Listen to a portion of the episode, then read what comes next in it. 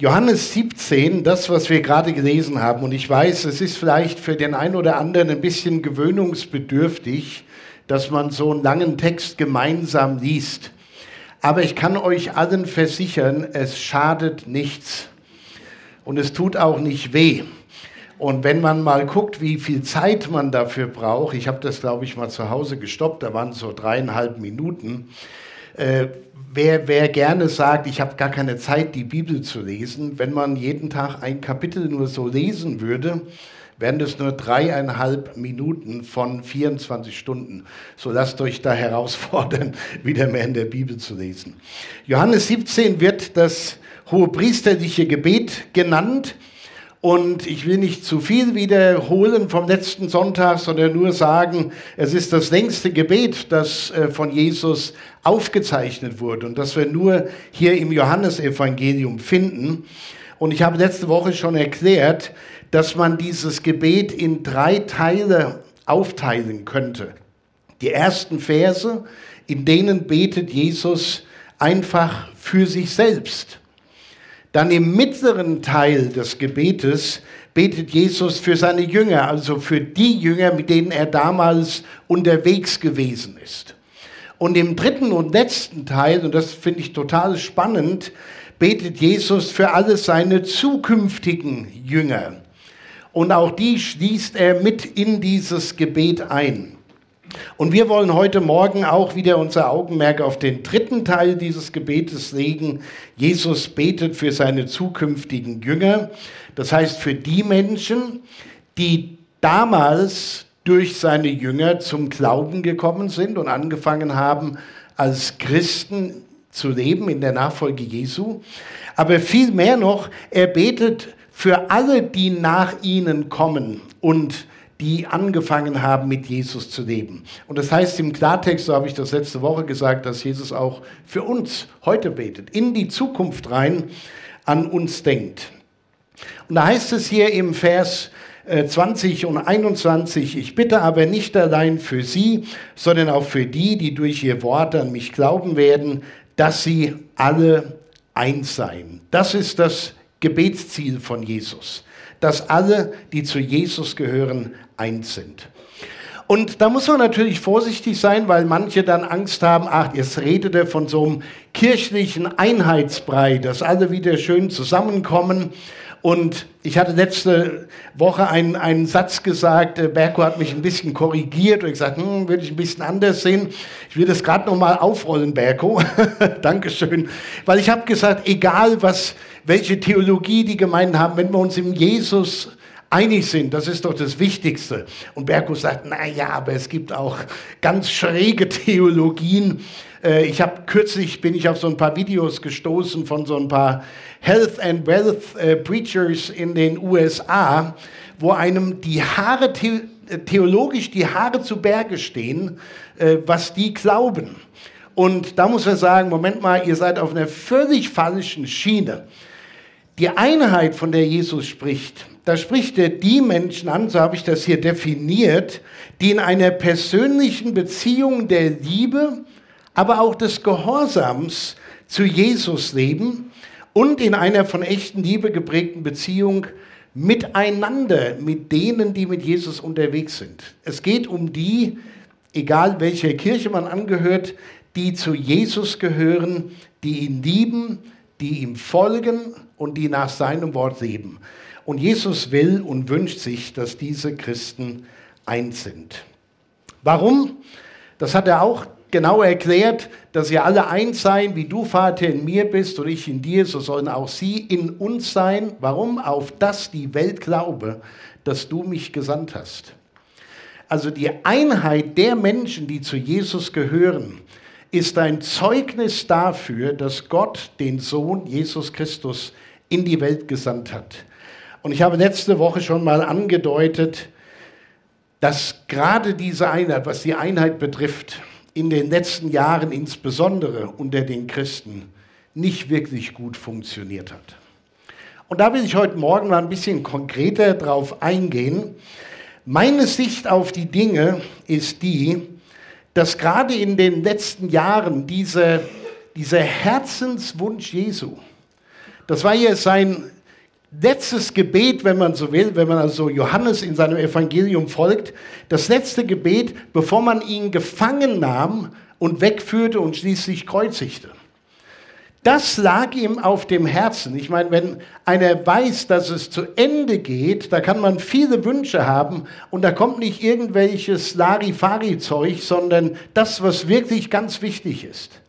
Und Jesus sagt, das ist mir total wichtig, dass die, zu, die zu mir gehören, eins sind. Und wir Christen, ich sage das mal ganz allgemein, wir haben das nicht so richtig gut hingekriegt, gerade in den letzten zwei Jahren. Und ich will mal anhand von einigen Beispielen und Beobachtungen mit euch teilen, was so meine Wahrnehmung ist. Und ich habe wirklich gebetet, dass niemand da irgendetwas falsch versteht und genau das macht, was ich verhindern will. Also ich hoffe, wir kriegen das hin, aber wir sind ja alle äh, ziemlich intelligent hier und ich denke, das schaffen wir schon.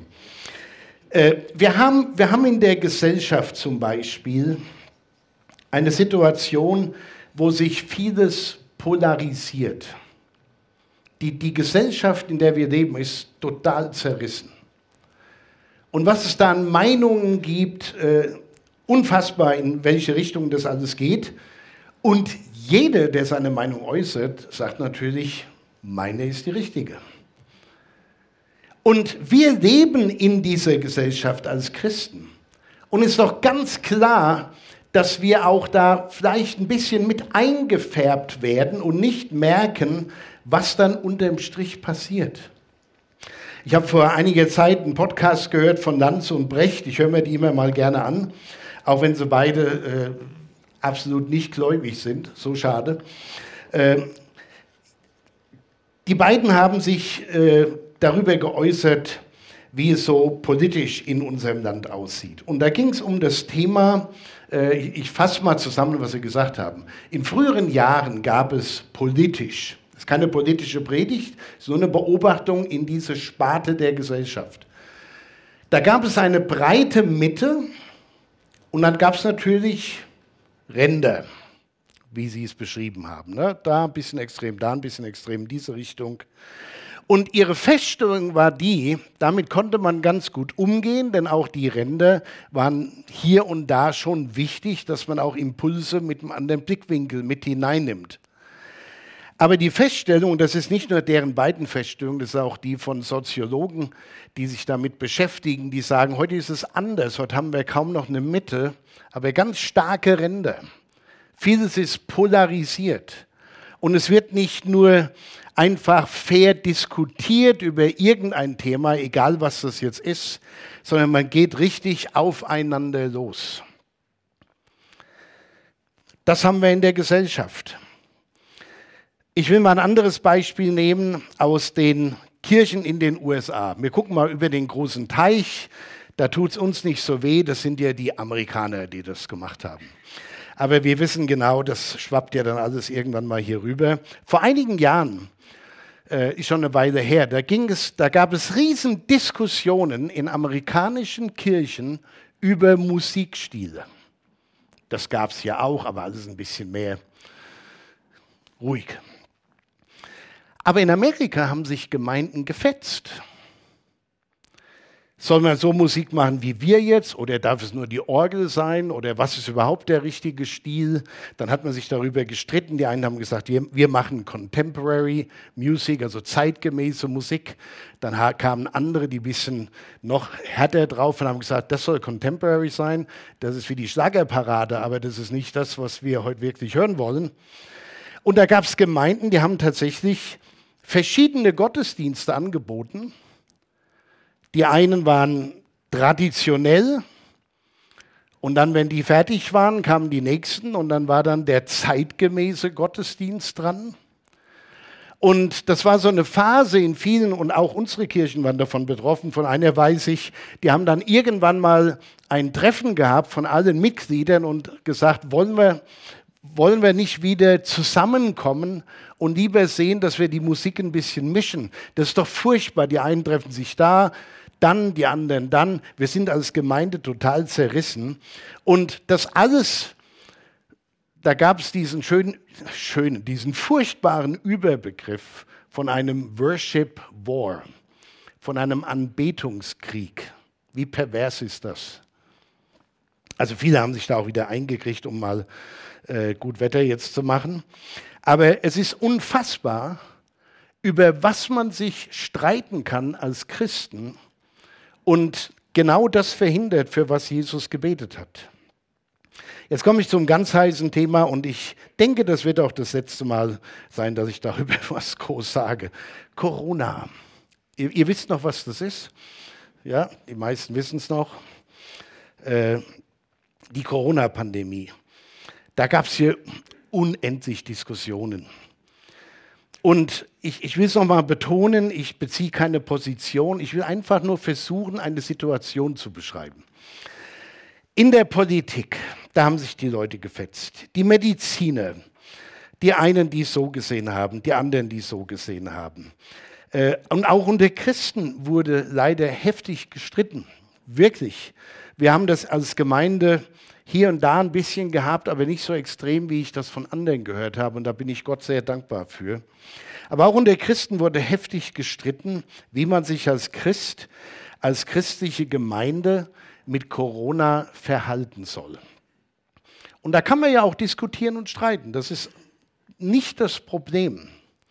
Aber wenn das Endresultat ist, dass Menschen sich auseinanderdividieren, dann ist es ein Problem. Und das ist auch nicht in Ordnung.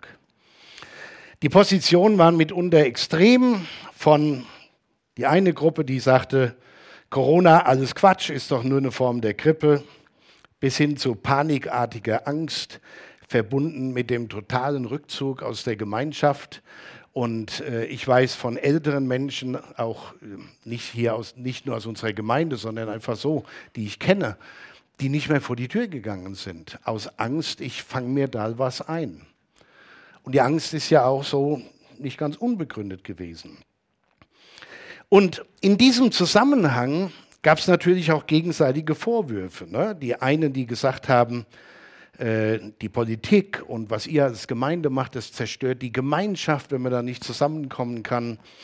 Und die Corona-Maßnahmen sind total übertrieben und das ist furchtbar, was ihr da macht, alles falsch. Bis zu dem anderen Extrem, die andere Seite, die gesagt haben, die, die sich nicht dran halten, bringen unser Leben in Gefahr. Und es gab auch hier starke Positionen, relativ wenig in der Mitte. Viele Kirchen und christliche Gemeinden haben sich von diesen Extremen und dem gegenseitigen Unverständnis tatsächlich nicht wieder erholt. Und vielerorts und auch bei uns war es schwer, einen für alle akzeptablen Mittelweg zu finden. Das, das war nicht einfach. Also es gab immer äh, auf gut Deutsch Prügel von jeder Seite für die, die versucht haben, den Mittelweg zu gehen. Warum war das so schwierig? Meine Beobachtung und das, was ich wahrgenommen habe, was auch viele, wo auch viele andere sich Gedanken darüber gemacht haben, nach meiner Beobachtung war eines der Hauptprobleme nicht, dass man darüber diskutiert, soll man das jetzt so sehen oder so sehen, so machen oder so machen, sondern das Problem gerade bei der Corona-Diskussion war, dass jeder Recht haben wollte. Und das ist das ganz große Problem. Alle wollen Recht haben. Das passt auch zur, zum Zeitgeist, in dem wir sind, in dem jeder in dieser individualisierten Gesellschaft seine eigene Wahrheit hat, sein eigenes Recht hat, sein eigenes Denken. Es gibt keine große Mitte, wo Menschen sich einig sind. Jeder hat so seine Idee. Und dann finden sich ein paar, die dann so sehen und das so sehen aber es haut einfach die Gemeinschaft auseinander. Nicht, weil man den anderen nicht mehr mag. Man war ja lange Zeit mit Leuten gemeinsam unterwegs, in der Familie, im Freundeskreis, in der Kirche. Aber auf einmal ging es darum, nee, meine Position ist die richtige, du siehst das falsch. Und ich habe immer schon die Ohren angelegt, wenn mir jemand sagte, ich weiß ja nicht, woher du deine Informationen beziehst. Da wusste ich schon, er hat andere Quellen als ich. Und, und es hat äh, oft sehr wehgetan. ich habe das immer respektiert. Ich sagte, das kann man so sehen, ja. Aber und, und auch in der Gesellschaft war das Recht haben so stark ausgeprägt, dass die anderen einfach nur falsch liegen konnten. Und das, wenn man das jetzt mal so ein bisschen mit einer kleinen Distanz von der Pandemie betrachtet, da muss man eigentlich sagen, vieles war ein bisschen albern. Fast wie im Kindergarten, fast wie im Sandkasten. Nee, das ist maiförmige. Du kriegst das nicht. Aber Corona hat Dinge hervorgebracht, Fähigkeiten produziert, schlecht auf andere zu schauen. Das ist unfassbar. Und die Situation, das Thema hat einfach unglaublich vieles gespalten. Der Riss geht, ging und, und zum Teil geht er noch durch Familien, durch die Gesellschaft, durch christliche Gemeinden. Das Thema immer das gleiche, Masken, Impfstoffe, Corona-Maßnahmen. Einige sind so weit gegangen, dass sie die Impfungen als das Zeichen des Tieres aus der Offenbarung gesehen haben.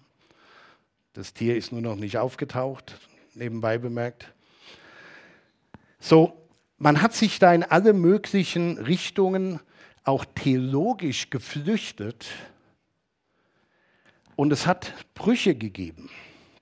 Und ich, und ich hoffe, ich will es nochmal betonen, jeder versteht und glaubt mir, dass ich mich hier nicht auf die eine oder andere Seite schlagen will, sondern mir geht es darum zu sagen, man muss das alles wahrnehmen, Respekt haben, dass jemand Dinge auch anders sehen kann. Ich meine, wir haben ja auch noch ganz andere Themen. Ich habe hier nur ein paar Beispiele genommen.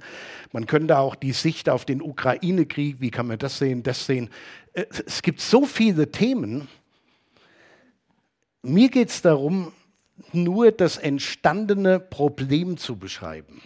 Das ist mein Punkt. Und ich, ich wünsche mir auch, dass wir da, äh, wenn wir heute, wenn jemand über die Predigt reden will, nachher im Bistro, dass nicht jemand sich genötigt sieht und sagt, ich muss jetzt nochmal meinen Standpunkt klar machen. Lasst es sein. Macht das, was gleich noch kommt. Es geht mir nur, das Thema zu beschreiben. Ich, noch ein Beispiel, dann ist aber auch gut. Äh, in den USA, da haben sich viele christliche Gemeinden gefetzt über welche Partei und welcher Präsident gewählt werden soll. Ja, und ich habe auch meine Meinung zu dem einen oder anderen Präsidentschaftskandidaten. Aber das würde mich nicht von denen trennen, die eine andere Meinung haben. Einer meiner besten Freunde in den USA hat eine ganz andere Meinung als ich. Und wir haben uns entschlossen, einfach nicht mehr darüber zu reden, sondern nur über das, was besser ist. Das ist auch manchmal vernünftiger, schlicht und einfach die Klappe zu halten. Aber in, in Amerika war es so, dass Pastoren ihren Gemeinden wirklich eingebläut haben, wo der andere falsch liegt und die andere Seite hat es ganz genauso gemacht. Und was passiert?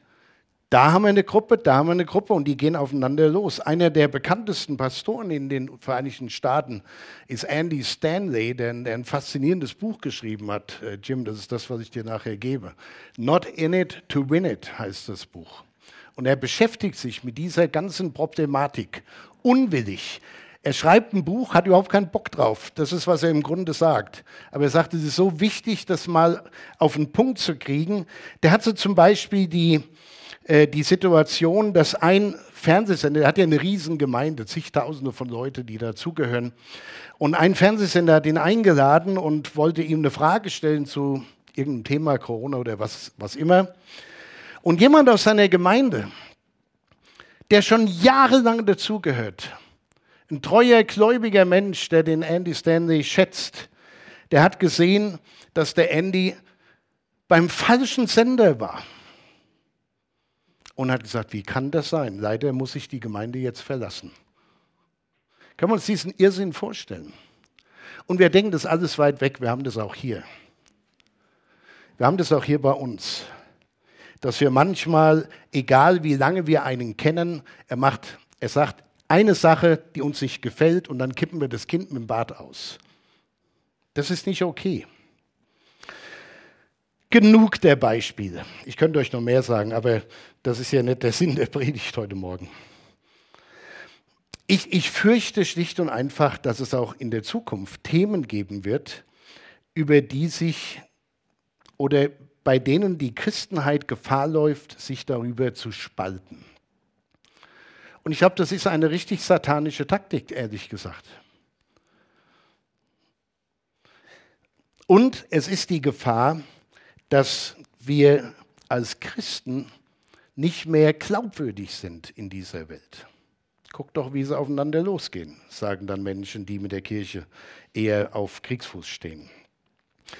Der unsägliche Drang, Recht haben zu wollen und gewinnen zu wollen, dieser unsägliche Drang, vermeintlich sogar geistig motiviert, hat viele Christen glaub, unglaubwürdig gemacht. Und natürlich kann man unterschiedlicher Meinung sein. Das ist nicht nur legitim, das ist gut, wenn man auf eine Sache aus verschiedenen Blickrichtungen schaut. Und da kann man drüber reden. Die Kunst ist tatsächlich, das stehen lassen zu können, was der andere sagt, auch wenn man eine andere Meinung hat. Und ich meine, wir reden jetzt hier über Einheit der Christen. Ich meine, ihr könnt das einfach mal in eure Familien übertragen. Wie läuft es denn da so in der Einheit und der Einigkeit? Äh, gewinnen, Recht haben. Wer Teenager hat, weiß, von was ich rede. So, bei allem Respekt vor unterschiedlichen Meinungen und Sichtweisen wurde bei so vielen Dingen, die ich genannt habe, und wir könnten noch viele mehr nennen, die Mitte verloren. Wie können wir gemeinsam damit umgehen, dass man das so und auch so erleben kann? Die Einheit ist mitunter verraten worden und mit Sicherheit hat das niemand gewollt und Jesus schon gar nicht. Ich habe einen sehr schönen Satz gefunden in diesem genannten Buch vom Andy Stanley, den will ich euch mal vorlesen. Äh, Russell Moore schreibt, jemand mit einem ungesunden Drang zur Kontroverse. Wir kennen solche Menschen kann sich immer davon überzeugen, dass er ein Kämpfer für Christus ist und nicht ein Gefangener seiner Leidenschaften. Den muss man ein bisschen sacken lassen, den Satz. Man kann die verrücktesten Sachen denken und sagen und sich das immer noch so schön zurechtlegen, dass ich das hier nur mache, weil ich so ein toller Christ bin. Und merke nicht, dass wir Gefangene unserer Leidenschaften sind.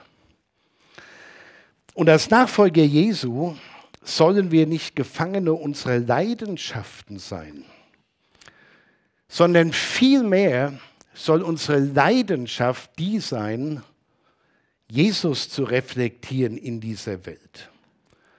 Die Liebe zu Gott bei allem, was so quer und schräg in unserer Gesellschaft passiert. Die Liebe für die ganze Welt, die Liebe zu allen Menschen auch für die, die anders denken als wir. Andy Stanley hat es in Bezug auf die politische Situation in den Staaten dann mal so auf den Punkt gebracht. Äh, er, hat, er hatte sich geärgert darüber, dass dann gerade eine Partei immer gesagt hat, wir wünschen uns, dass Amerika wieder für Christus gewonnen wird. Und der Andy Stanley sagt, nee, ich wünsche mir, dass Amerikaner für Christus gewonnen werden. Es geht um die Menschen, nicht um das Staatsgefüge und das System. Und das ist ein wirklich großer Punkt. Warum war Jesus die Einheit so wichtig? Nochmal, dass wir alle eins sein, wie du Vater in mir bist und ich in dir, so wollen, sollen auch sie in uns sein, auf dass die Welt glaube, dass du mich gesandt hast. Es gibt Menschen, die machen den Christen den Vorwurf und sagen, Guckt doch mal, wie ihr redet und was ihr macht und wie ihr denkt. Ihr glaubt doch selbst nicht, was ihr sagt. Das ist ein berechtigter Vorwurf zum Teil. So, die Frage ist natürlich jetzt, bei allem, was gesagt wurde, kommen wir jetzt zum Punkt, was machen wir mit dem? Wie gehen wir damit um, was ihr jetzt gehört habt? Klar, einige haben vielleicht schon so sich gesammelt und überlegt, wie kriege ich mein Argument nochmal so richtig zusammen. Wir können darauf beharren, dass man trotzdem Recht hatte und alle anderen falsch lagen. Und die anderen machen das dann auch, da ist nichts gewonnen. Es wird nur schlimmer. Der Graben wird tiefer, die Mauern, die Mauern werden höher. Wenn Gott so mit uns Menschen umgegangen wäre, dann hätten wir verloren. Denn Gott hat tatsächlich recht, wenn es darum geht, wie weit wir uns von seinen Ordnungen entfernt haben. Gott hätte sagen können, guck dir die Menschen an. Die haben keinen Respekt, keine Achtung, die machen, was sie wollen, die interessiert nicht, was in meinen Geboten steht. Gott hätte sagen können, lasse doch einfach an den Konsequenzen ihrer Sünde zugrunde gehen, ich mache mir da gar keine Gedanken mehr. Aber was hat Gott getan? Und das ist die Herausforderung auch für uns. Gott hat sich für den Weg der Liebe, der Gnade und der Versöhnung entschieden. Und Vergebung ist der Schlüssel. Wenn es darum geht, wer in der Beziehung zwischen Menschheit und Mensch und Gott Recht hat, hat Gott immer Recht. Und Gott könnte sagen, so wird das nichts mit uns. Aber er hat sich aufgemacht, ist in diese Welt gekommen Jesus starb für unsere Sünden am Kreuz und er lädt uns ein, uns mit Gott zu versöhnen. So lieb hat er uns. Und ich glaube, das ist genau der Punkt. Es gibt oft Themen, mit denen oder über die sich Menschen streiten, Ehepaare streiten, Familien streiten, Gemeinden streiten. Äh, und das klingt vielleicht jetzt ein bisschen schwierig für einige. Das sind Themen, wo man keine Lösung finden wird, egal wie lang man noch darüber spricht. Es gibt Themen, wo man einfach einen Strich ziehen muss und sagen muss, bis hierher und nicht weiter, wir lassen es jetzt einfach stehen. Wie, wie agree to disagree. Wir stimmen darüber überein, nicht übereinzustimmen, aber das wird uns in der, in der Gemeinschaft nicht trennen. Und das ist genau passiert, gerade in den letzten zwei, äh, zwei Corona-Jahren. Dass das nicht mehr wichtig war, dass alles auseinandergeflogen ist, sich Menschen nicht mehr in die Augen schauen, manche nicht wissen, kann ich überhaupt noch dahin gehen, denn da ist der, mit dem ich mich da so gefetzt habe. Das darf doch, das kann doch nicht wahr sein. Vergebung ist der Schlüssel. Und Vergebung bedeutet nicht, dass zwei da sitzen und sagen, ja, aber du hast da und du hast da und dann türmen wir die Munition auf. Das bringt nichts. Weg damit, Strich drunter. Vergeben, lieben, einander respektieren und ihr werdet merken, alles andere, das gibt sich schon. Ich will die Predigt beschließen mit einem Vers vom Apostel Paulus aus dem Epheserbrief. Der passt wunderbar in unsere Zeit. Alle Bitterkeit und Grimm und Zorn und Geschrei und Lästerung seien fern von euch, samt aller Bosheit. Seid aber untereinander freundlich und herzlich, vergebt einer dem anderen und dann ganz wichtig, wie auch Gott euch vergeben hat in Christus. Und das ist der Punkt. Und die Herausforderung ist tatsächlich, ob wir genug,